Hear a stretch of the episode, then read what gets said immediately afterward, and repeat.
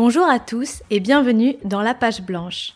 Je suis Émilie et dans ce podcast, j'invite des auteurs pour discuter de leurs derniers romans, d'écriture et de processus créatifs.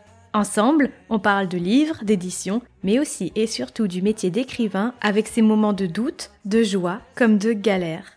Avec ces discussions, j'espère partager avec vous des idées de lecture, mais aussi une bonne dose d'inspiration.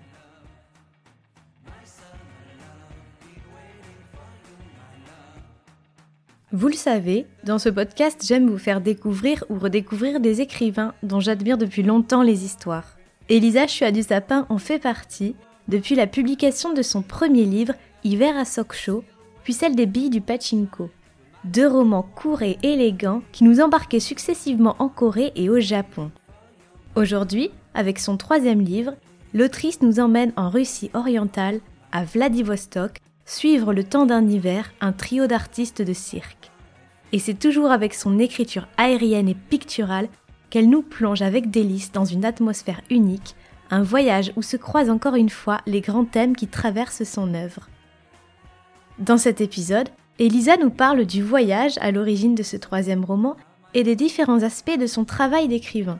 On parle également de la notion de frontière et de corps, des formes contemporaines du cirque, et Elisa nous raconte son long process d'écriture où se mêlent l'intuition, les doutes et la maturation.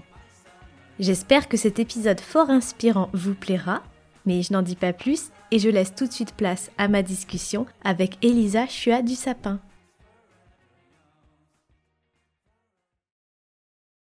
Bonjour Elisa. Bonjour. Je suis ravie de vous accueillir euh, dans la page blanche pour parler de votre troisième roman qui vient de sortir pour la rentrée littéraire, Vladivostok Circus.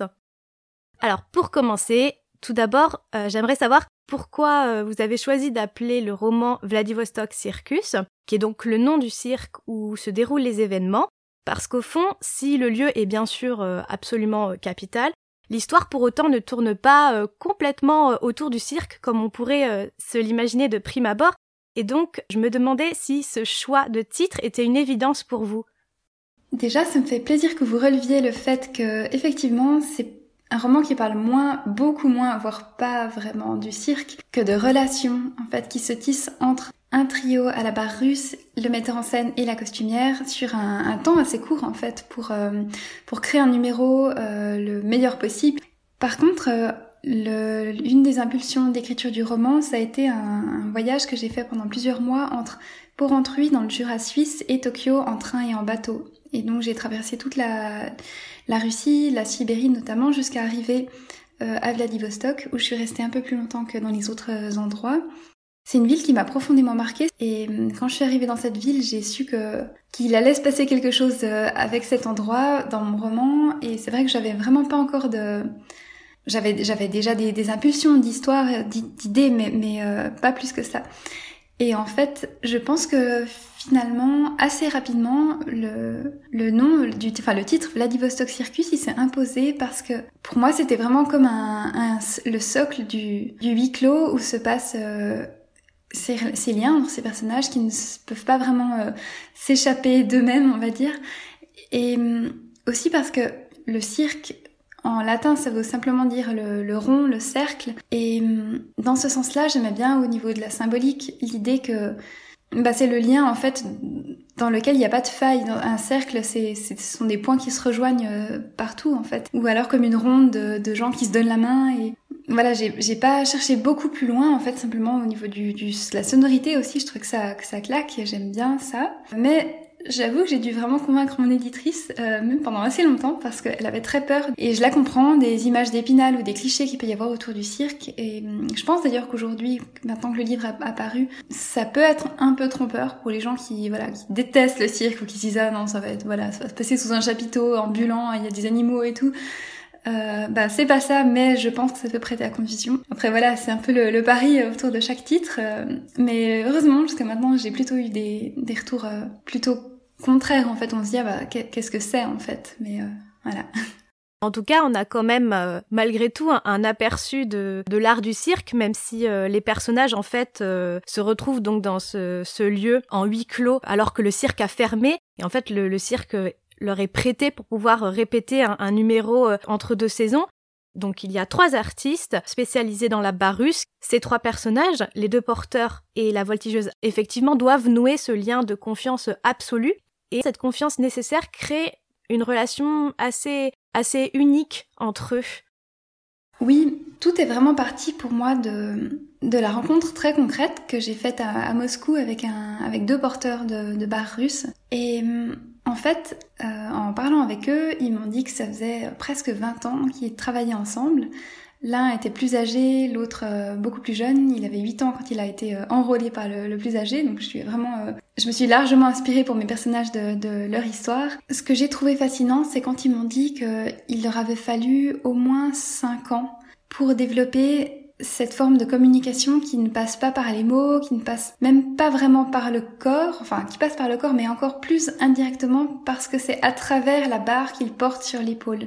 Et hum, sur cette barre-là, un voltigeur saute le plus haut possible, jusqu'à des 8 mètres de hauteur, en faisant euh, euh, des sauts périlleux. Euh, voilà, c'est une des disciplines extrêmement, enfin des, les plus dangereuses du cirque, puisque l'acrobate n'est pas assuré. Et c'est vrai qu'à ce moment-là, je me suis vraiment posé cette question, mais alors ces, deux porteurs à la base, ils ne sont pas de la même famille, ils sont pas du tout amis non plus, et, et par contre, ils vont passer toute leur vie à, à chercher à travailler un mouvement le plus finement possible, c'est-à-dire bah, trouver l'équilibre de la personne qui est sur la barre pour assurer sa, bah, littéralement sa survie, mais aussi son rebond, et, et en fait, c'est à la fois assurer sa survie et en même temps l'envoyer le plus euh, le plus loin possible dans, dans, le frôlement de, de la mort quasiment, parce qu'il suffit d'un rien, enfin d'après ce qu'il me racontait, c'est vraiment... Euh, ça se joue vraiment littéralement à un fil.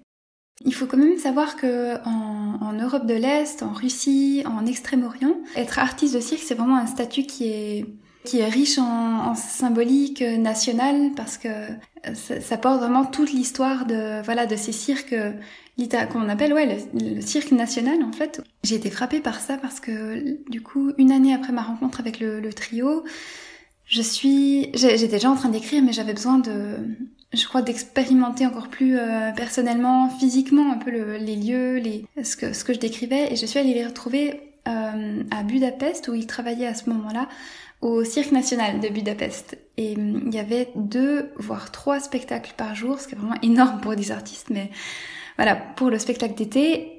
Et à chacun d'entre eux, c'était complet en fait. Et je me disais, mais c'est fou, enfin en Suisse, il y aurait jamais autant d'affluence euh, pour un spectacle dans, dans un cirque en, dur. Donc c'est comme une espèce d'arène ou une salle de concert, voilà, en béton. Où, en fait le même spectacle est joué plusieurs fois par jour pendant des semaines. Et... Enfin voilà, disons que ça, c'est vrai que ça m'a aussi euh, interpellée, mais moi après dans ce que je raconte par rapport à ce trio en question, c'est vrai que c'est plus bah voilà Nino, un des personnages, c'est le fils d'une famille de cirque euh, de d'Allemagne. Et pour ça, je me suis aussi beaucoup basée de, de l'histoire euh, vraie en fait de du cirque Starlight qui vient d'ailleurs de, de Porrentruy, la ville où j'ai grandi en Suisse. Comme je connais bien ces gens, maintenant il y a aussi une école du cirque, j'en faisais un peu quand j'étais petite. J'ai été assez sensibilisée à la, au fait que qu'aujourd'hui c'est vraiment une condition qui est effectivement difficile parce que le cirque traditionnel, bon déjà en l'occurrence eux ça fait vraiment longtemps qu'ils travaillent par exemple plus ou pas du tout avec des, des animaux, qu'il y a vraiment une sorte de théâtralisation aussi du cirque euh, pour aller vers des formes beaucoup plus contemporaines. Mais euh, ouais, ça pose la question de qu'est-ce que le, de quoi le public a besoin, aussi qu'est-ce qu'il va chercher en fait pour euh, aujourd'hui ne plus pouvoir se contenter d'un enchaînement de numéros où en fait euh, voilà le, le, corps est poussé à ses limites, mais on a besoin d'une narration aussi entre les entre les scènes, les séquences. Et je me pose toujours la question, c'est vrai, est-ce que c'est parce qu'on est tellement sollicité par les je sais pas, Internet, les films, les, les médias ou les effets spéciaux que que maintenant l'expression du corps, euh, au-delà de la danse par exemple, ou du théâtre, on a besoin de, enfin voilà, de, quoi on a besoin en fait. Et c'est vrai que ça explore un peu ça. Et Nathalie, qui est ma, ma narratrice et la jeune costumière, elle se pose aussi ces questions parce qu'elle vient du théâtre et du cinéma et elle a presque un regard un peu condescendant au tout début euh, jusqu'à se rendre compte que que voilà, elle doit se remettre en question aussi pour, euh, enfin, elle doit, elle doit oublier un peu tous ses préjugés pour pouvoir vraiment être au service du, du corps et du numéro.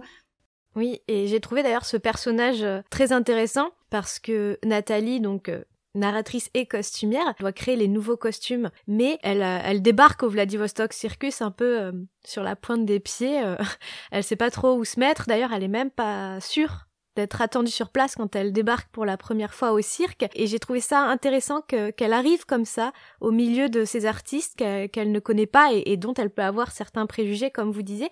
Et elle va être à la fois témoin et actrice de leur préparation et en même temps en apprendre aussi sur la façon dont on crée du lien.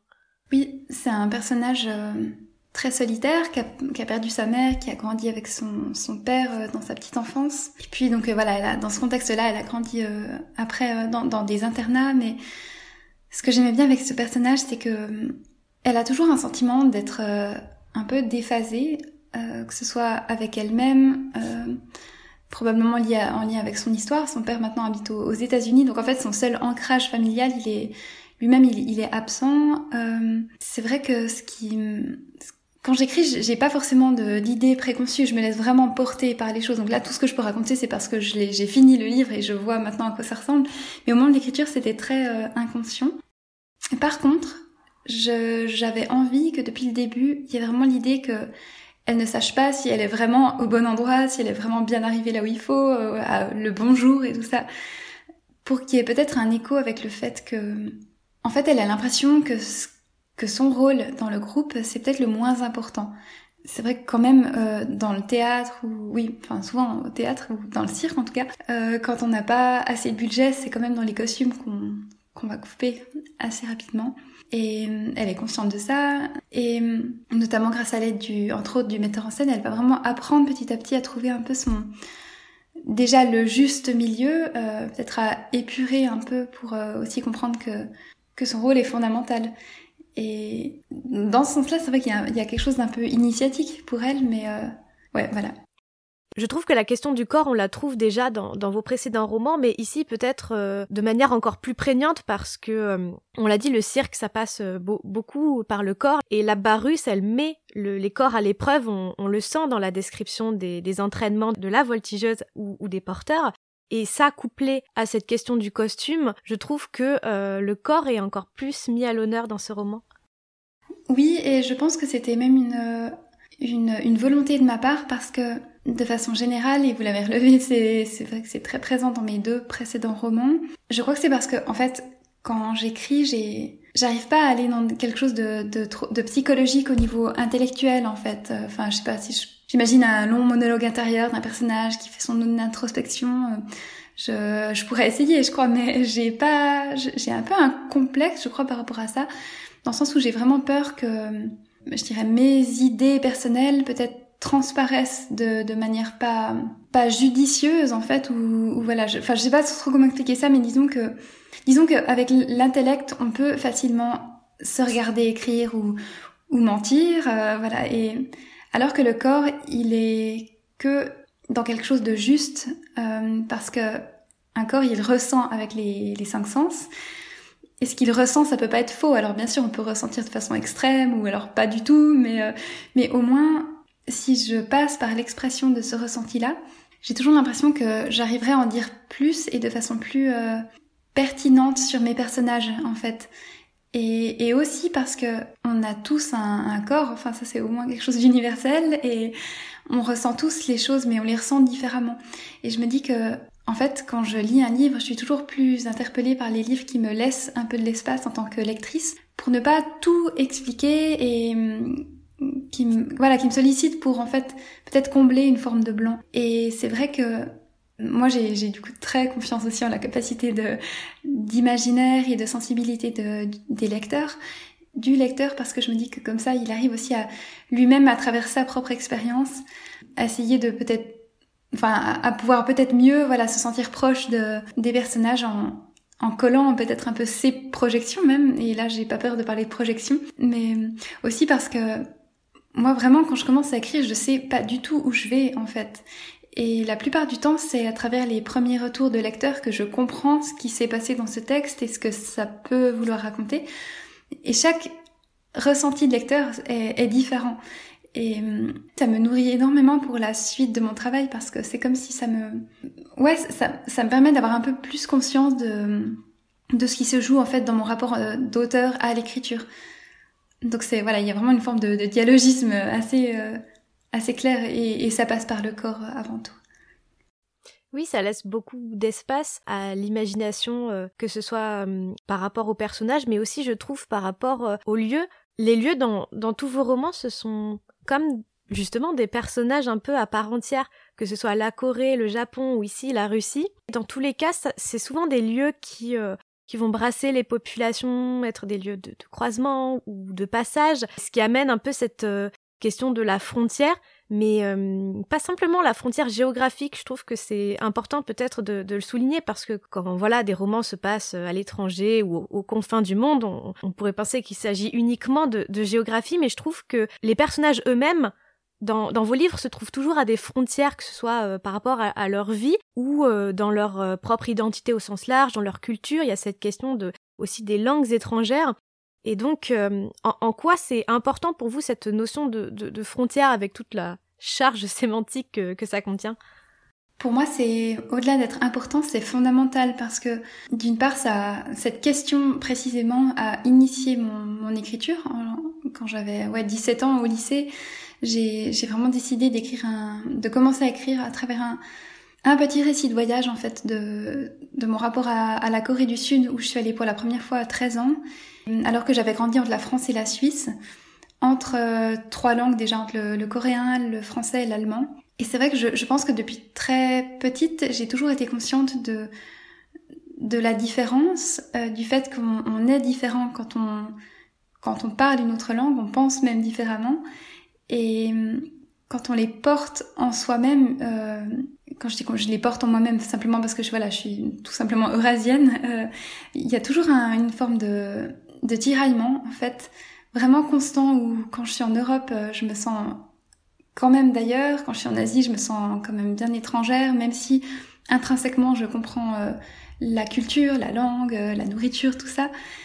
Et si je l'ai mal vécu, peut-être euh, ou avec une forme de, enfin une envie de, de gommer les différences quand j'étais petite, aujourd'hui je les perçois beaucoup plus comme une force parce que justement je trouve que c'est très fécond en fait de chercher un peu cette euh, toujours cette ligne de faille et euh, que ce soit entre les langues, entre les entre les pays. Puis je pense que c'est pas pour rien que dans mon premier roman, la, la question de la cicatrice, elle est, elle est très présente, euh, ou de la frontière entre les deux Corées. Et là aussi, c'est vrai que au niveau symbolique, pour moi, les, villes portuaires m'ont toujours euh, fasciné pour ce qu'elles peuvent représenter de, de départ et à la fois d'arrivée.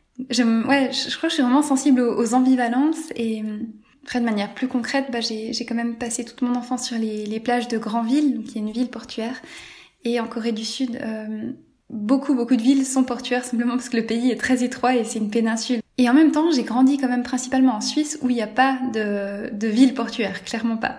Donc c'est vrai que je pense que c'est peut-être pour ça que dans mon travail euh, romanesque, le fait d'avoir un socle comme ça, ou vraiment au cœur de, géographique de, de l'Europe, ça me permet de peut-être de mieux me projeter en fait et d'être sensible à la différence ou à ce qui me, ce qui me fait vibrer dans, dans les endroits que, je n'ai pas au quotidien mais qui font à la fois partie de moi. Et vous disiez tout à l'heure que vous aviez besoin de l'atmosphère euh, des lieux, souvent pour, euh, pour, pour, l'écriture de, de, romans. C'est peut-être pour ça aussi que votre écriture, je trouve, euh, est très visuelle. Plus que de la description, vous dépeignez vraiment les lieux et ça crée toujours des atmosphères très enveloppantes et véritablement uniques. Et, et, de la même façon, vous avez une écriture qu'on pourrait qualifier, je pense, d'épuré, même si euh, j'aime pas forcément euh, coller des, adjectifs euh, à, voilà, à, des styles littéraires, mais c'est que vous utilisez beaucoup de, phrases assez courtes, assez visuelles, comme je le disais, et sans, sans trop de, de fioritures, on va à l'essentiel. Est-ce que c'est important pour vous de justement d'avoir cette précision dans, dans les mots, dans la langue et dans, dans, dans les choix que, narratifs que vous employez? En fait, c'est relativement inconscient au moment où j'écris mais c'est quelque chose qu'on on a souvent relevé et que vous relevez, je crois, très justement. Mais euh, pour moi, c'est c'est pas tellement une question de de volonté, de style ou même voilà de comment dire de d'effet. Enfin, surtout pas. Je crois qu'avant tout, ça vient de de ma peur d'en dire trop, d'ennuyer le lecteur. Peut-être parce que je me dis aussi que si j'ai la chance d'être publiée, d'être lue, la moindre des choses que que je puisse faire, c'est c'est de respecter en fait euh, l'attention qu'on accorde à ce que je à ce que je fais et du coup d'aller finalement euh, enfin de pas faire de fioritures, d'aller droit au but euh, avec le plus d'efficacité possible. Mais ça paraît un peu technique dit comme ça, mais je crois que c'est plus vraiment l'idée que j'ai toujours peur que si j'en fais trop, déjà de, de trop expliciter, expliciter, et là ça, ça rejoint un peu ce que je disais avant sur mon envie de, de laisser de l'espace. Après voilà, plus concrètement, franchement, je, je sais pas pourquoi j'ai comme ça besoin de d'enlever le maximum du superflu, quitte à des fois euh, devoir me restreindre. Des fois, je, je, me rends compte que je dois. C'est peut-être vraiment un manque de confiance un peu en, en mon écriture, mais je, je, dois toujours me me forcer à, à enfin me rappeler de toujours faire confiance à mon intuition par exemple parce que plus je retravaille moins c'est bon ça je sais pour moi et du coup euh, je dois toujours rester assez proche de mes premiers jets euh, donc je les conserve euh, bien sûr parce que après je passe toujours par des phases où je retravaille complètement et, finalement j'efface tout et je reviens à mes premiers jets donc euh, depuis le temps je devrais le savoir mais en fait euh, voilà je suis obligée de passer à chaque fois par ce par par ce processus Vraiment, c'est vrai que là, par contre, c'est c'est des tellement d'heures de travail parce que pour chaque phrase, je me demande vraiment si chaque mot est le bon, si si je ne pourrais pas supprimer quelque chose d'inutile. C'est pas euh, dans le sens où est-ce que c'est le, bon mot dans le sens de quelque chose de très euh, complexe ou scientifique ou je sais pas. C'est vraiment plus l'idée de de sentir de façon juste en fait. Puis je sais pas, j'ai grandi avec l'apprentissage du violon en parallèle, enfin la pratique du violon, et je pense qu'il doit y avoir un lien avec ça en fait, où dans le violon on doit le plus possible économiser ses gestes pour être la plus juste possible et perdre le moins d'énergie pour tenir sur la longueur. Puis je pense que comme j'écris hyper lentement et que j'ai pas une écriture qui me vient facilement, j'ai dû être imprégnée de de l'apprentissage de ouais d'un instrument qui qui est très euh, bah, qui est en fait difficile, mais qui demande comme ça des milliers d'heures d'entraînement pour tomber vraiment juste. Et voilà, au-delà de même de l'apprentissage de la justesse au niveau purement même physique en fait, de musical. Oui, c'était d'ailleurs euh, ma prochaine question de savoir si vous étiez plutôt du genre à écrire beaucoup pour retailler ensuite ou au contraire à hum, choisir vos mots et à rester proche de votre première version. Parce que ça, je trouve que c'est très intéressant aussi et ça varie beaucoup d'un auteur à l'autre. Comment du coup vous définiriez votre rapport à l'acte d'écriture aujourd'hui et est-ce que ce, rapport a évolué depuis que vous avez commencé à écrire? Euh... Alors, mon rapport a évolué dans le sens où maintenant je suis devenue euh, entre guillemets professionnelle, c'est-à-dire que je vis de l'écriture, donc je dois accepter des commandes de textes, que ce soit dans le théâtre, dans le cinéma, des petites nouvelles pour des revues en parallèle à mon travail beaucoup plus intime et de longue haleine de, de romans, par exemple, qui pour le coup me prend vraiment plusieurs années.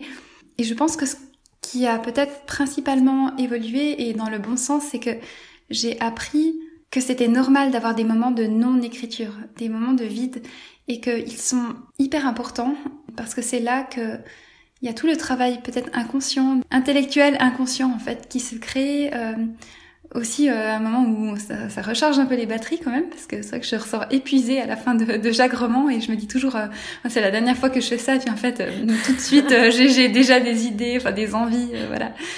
Mais, mais au début, il y a quelques années, je paniquais complètement quand je voyais que que rien me venait, que j'ai l'impression d'être complètement asséchée de l'intérieur et que je pourrais plus jamais écrire. Alors qu'aujourd'hui, j'arrive à être un petit peu, on va dire, pas complètement, mais un peu plus sereine face à ça, à me dire mais c'est normal, dans ces moments, il faut juste marcher, euh, faire d'autres choses, vivre tout simplement, enfin se nourrir en fait de, de vie, quoi, pour pouvoir ensuite la retranscrire d'une manière ou d'une autre. Voilà, de façon générale, il y a, y a ça. Après, peut-être de, de manière plus concrète, j'ai besoin d'avoir un rapport euh, assez physique en fait à l'écriture où je, si je suis par exemple trop confortablement installée, je j'arrive pas à écrire, je sais pas, ça m'endort en fait. et du coup, j'ai besoin d'être euh, soit euh, à une table basse, par terre, ou alors euh, ou alors sur ma chaise, mais en, tailleur, ou alors sur les genoux, de, de vraiment sentir en fait, quelle que soit ma posture, que, que mon corps est quand même là, que je suis pas que dans ma tête. Et à part dans les derniers mois d'écriture où là le roman est quand le texte est bien présent déjà là je peux vraiment aller jusqu'à des 15-18 heures d'écriture par jour ou comme des espèces presque de, de transe ou de méditation où, le temps passe vraiment complètement différemment. J'en oublie un peu tout. C'est pas hyper sain donc euh, heureusement que ça dure pas trop longtemps. Mais par contre euh, pendant les très longs mois de début de processus je passe finalement très très peu de temps par jour à écrire, ça peut être une heure, deux heures comme ça, et encore, enfin si j'ai écrit trois phrases, je suis déjà hyper contente. Et la plupart du temps, je le passe à, dehors, à marcher, à, à rêvasser, à, lire, à voilà, essayer de regarder des, je sais pas, des livres photos, aller au cinéma, euh, aller voir des expos, mais tout en ayant mon projet en, en fond, en fait. Donc je, je ne pense qu'à ça, euh, je vois même assez peu de gens déjà à cette période-là. Mais par contre, je fais tout sauf écrire finalement. Et c'est vrai que à la fois, bah, ça me fait peur. Je me dis à chaque fois que je vais me mettre à écrire, je me dis, oh mon dieu, c'est, je me plonge un peu dans la fosse. mais, euh, mais aussi parce que j'ai vraiment besoin que, que tout ce qui va nourrir le roman passe vraiment par, par mon ressenti, par le corps, par les cinq sens. Je suis toujours très euh, sensible à, absorber vraiment, euh, que ce soit des, des, images, mais aussi des odeurs, des textures. Puis ça, je crois que c'est vrai que ça se ressent beaucoup dans, dans mon travail après coup. Les débuts de projet, en fait, c'est plus des étapes de, maturation plus que d'écriture finalement, mais qui sont tout aussi cruciales pour l'écriture à venir. Oui, effectivement, et c'est vrai qu'en ce sens-là, ça peut différer de...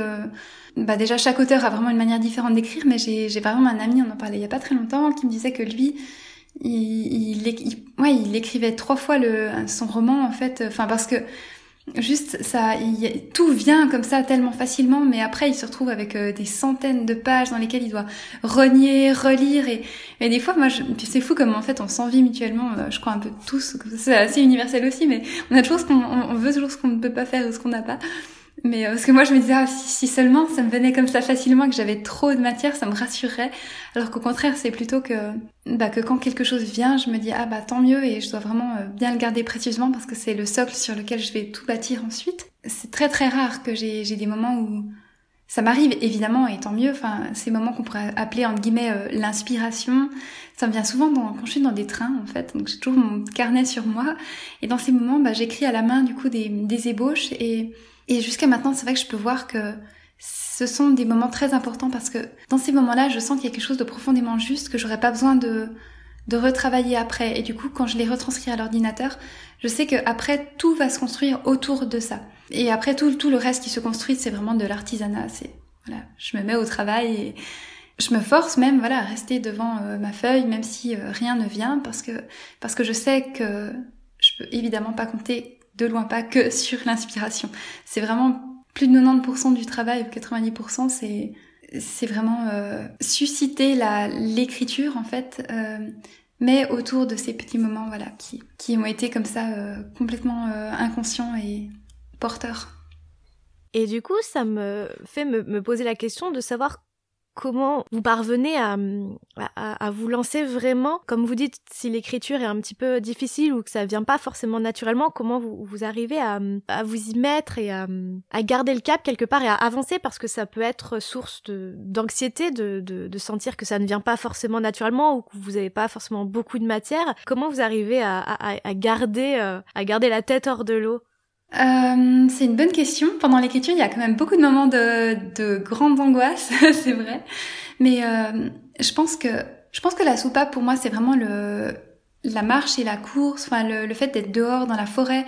C'est d'ailleurs vraiment pas pour rien que je suis venue m'installer dans le dans le Jura suisse où je sors de chez moi et je peux être dans la nature tout de suite. Quand je suis dans des villes, je suis vraiment euh, je me sens pas bien intimement et quand je me sens intimement pas bien, bah il y a quelque chose qui ouais j'arrive pas à, écrire en fait. Même si quand j'écris tout le matériau ça vient souvent quand même de choses qui sont pas de nœuds comme ça que j'ai besoin de d'extérioriser. Mais mais par contre vraiment pour le contexte d'écriture j'ai besoin de d'être dans un environnement par exemple parfaitement calme. S'il y a le moindre bruit j'arrive pas à me concentrer. Souvent je me mets des écouteurs en silence juste pour pouvoir être encore plus dans une bulle. Mais pendant les, premiers euh, temps du processus d'écriture euh, là, j'arrive vraiment pas à me forcer. Ça, c'est ça, c'est une évidence. Donc, euh, donc là, tout l'enjeu, c'est d'apprendre à gérer justement le cette angoisse-là et de me dire que c'est pas grave. Tant pis euh, si j'ai pas écrit aujourd'hui. J'y ai pensé d'une manière ou d'une autre et c'est aussi du travail. Et si j'arrive à lâcher prise un peu avec ça, petit à petit, il y a toujours un peu plus de texte qui arrive et, et de fil en aiguille, j'arrive à créer comme ça une sorte de, de mosaïque de bouts de texte que j'arrive à, à concevoir après comme un, roman. Et à partir de ce moment-là, bah là c'est plus facile de vraiment pouvoir euh, construire en fait euh, un plan dans vraiment dans les très grandes lignes et de me dire ah bah voilà maintenant euh, je vais travailler un peu sur cette scène, là je vais travailler un peu sur ce personnage, sur cette atmosphère. et petit à petit vraiment construire comme un pulse. ouais, voilà. Vous n'avez pas de planification en amont, c'est quelque chose qui, qui vient une fois que l'écriture est lancée? Oui, complètement. Si je planifie en amont, ça m'est arrivé pour mon deuxième roman, j'avais comme ça une idée très théorique d'un truc où je me disais ah, trop bien, ça va être génial comme ça et tout. Puis en fait, et, vraiment sur le papier, ça me semblait euh, absolument parfait. J'avais plus qu'à l'écrire. Et euh, évidemment, euh, dès la première phrase, je me suis rendu compte que j'étais absolument incapable de faire ce que j'avais envisagé et, et, que je devais vraiment lâcher prise pour me laisser porter par, par l'écriture qui m'emmenait dans des endroits radicalement différents. Et euh, quel, euh, quel moment vous préférez dans tout ce processus euh, d'écriture? Quel moment ou quel ressenti d'ailleurs? Et à l'inverse, est-ce qu'il y a des aspects de, du métier d'écrivain qui ont pu vous refroidir ou peut-être même vous décevoir? Le moment que je préfère, et clairement, c'est celui où le monde intérieur, il commence vraiment à exister parce que le texte, il commence à être là. Enfin, il commence. Le texte est là, parce que pour moi, c'est plutôt vraiment vers la fin du processus que les personnages existent et que je n'ai plus à me poser la question de savoir si tel acte de personnage c'est juste ou faux, c'est une évidence parce que il est tellement existant que c'est au-delà de ma volonté en fait. Ça devient une, évidence que non, ça il peut pas le faire. Enfin, c'est pas possible. Ça, ça arrive vraiment tard. Ça arrive dans les deux, trois derniers mois d'écriture. Donc c'est dire, hein, il m'aura fallu trois, quatre ans euh, avant d'en arriver là. Mais euh, ça, c'est vraiment merveilleux parce qu'il y a quelque chose de presque un peu un, peu magique qui se passe où on se dit bah on, travaille à quelque chose qui ne nous appartient déjà même plus en fait.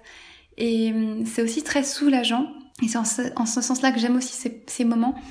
Parce que je, là, je sais que j'arrive bientôt à la fin du processus. Parce qu'à ce moment-là, pour en arriver là, je j'en ai déjà souvent marre en fait et j'ai envie de, de, passer à autre chose. Euh, mais, euh, mais là, tout d'un coup, je me dis ah génial, je vais pouvoir enfin souffler bientôt parce que parce qu'ils peuvent exister pour eux-mêmes en fait ces personnages.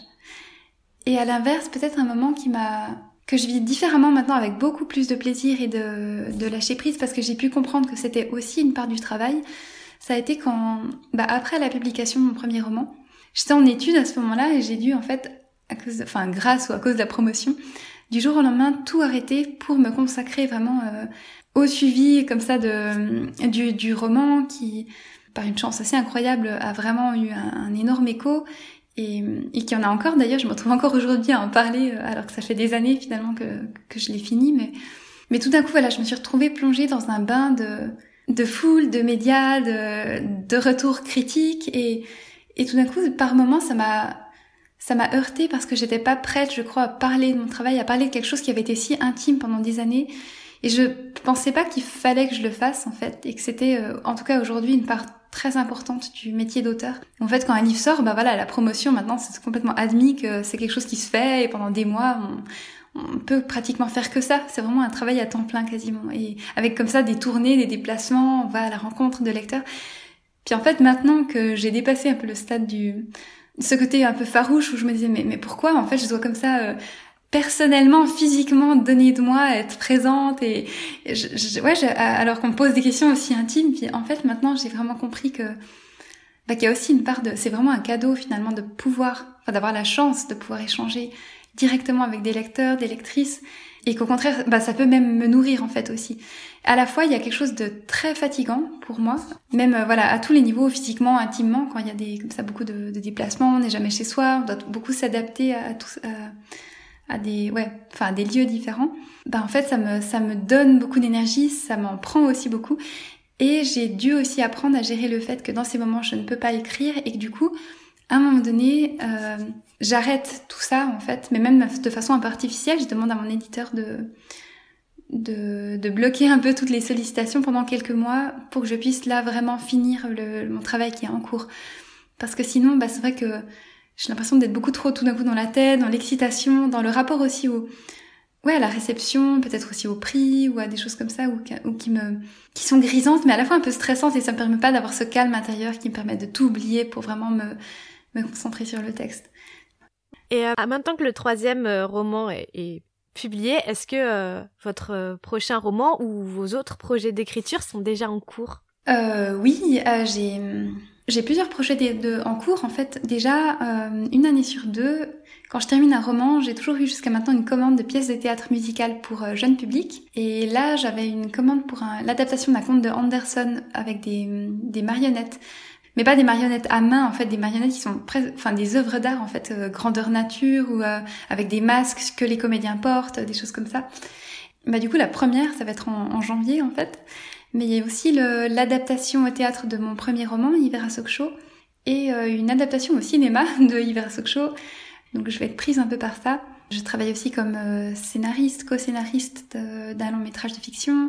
Donc voilà, ce sont des choses un peu parallèles à, au roman, enfin très parallèle au roman, euh, mais qui, pour l'instant, j'ai un roman, un projet de roman en cours, mais euh, sur lequel je suis encore dans la phase vraiment en amont.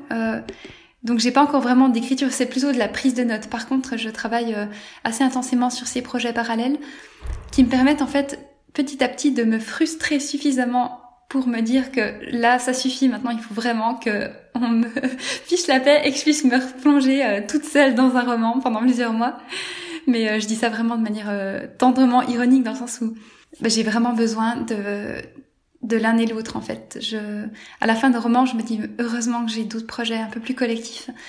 Et, et, assez rapidement, bah voilà, je me dis maintenant il faut vraiment que je me replonge dans, dans un roman. Mais, euh, mais oui, j'ai, sans cesse euh, une boîte à romans, on va dire, à romans potentiels qui s'alimente à chaque instant. C'est pour moi clairement le plus important dans ma vie. Enfin, le plus important dans ma vie d'écrivaine. d'écrivaine. J'en arrive déjà à ma dernière question. C'est de savoir s'il vous arrive parfois d'être confronté à la page blanche et, euh, si oui, comment vous faites pour euh, surmonter cette page blanche? Euh, c'est une jolie question parce que je m'étais dit d'ailleurs assez amusant un podcast qui s'appelle La page blanche pour parler d'écriture. je pense que je suis la plupart du temps confrontée à la page blanche, mais à la page blanche au sens même littéral du, du terme parce que parce que la page se remplit très lentement de d'écriture. Donc euh, donc ce que je vois euh, le plus c'est vraiment du blanc et par contre j'ai pas tellement l'angoisse de la page blanche dans le sens où bon bien sûr je, je peux l'avoir j'en ai parlé avant euh, il y a des moments où je doute beaucoup je sais pas si je vais pouvoir écrire et tout ça mais mais en fait comme l'enjeu ou le travail principal que j'ai pu faire dans mon rapport à l'écriture depuis ces dernières années c'était d'apprendre à gérer le, les vides et les blancs. Bah, aujourd'hui, j'arrive quand même à savoir que c'est pas grave si aujourd'hui la page elle reste blanche, euh, tôt ou tard elle va se remplir. Euh, je sais pas quand et c'est peut-être ça qui est le plus angoissant en fait. Mais je m'aperçois aussi que plus j'ai des délais courts, plus mieux je suis euh, productive.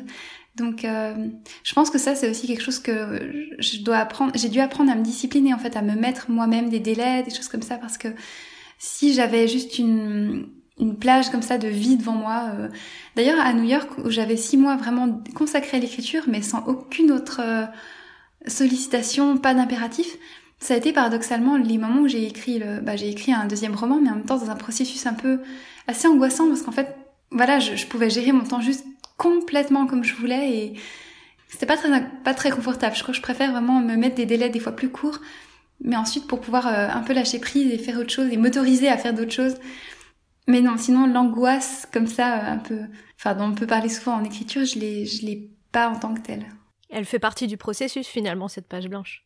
Elle fait partie du processus et, et à partir du moment où je me mets à écrire, je ou même que je n'écris pas, j'ai quand même une forme de confiance intime où je sais que un jour ou l'autre ça va venir et, et, que ce sera juste quand ce sera là quoi.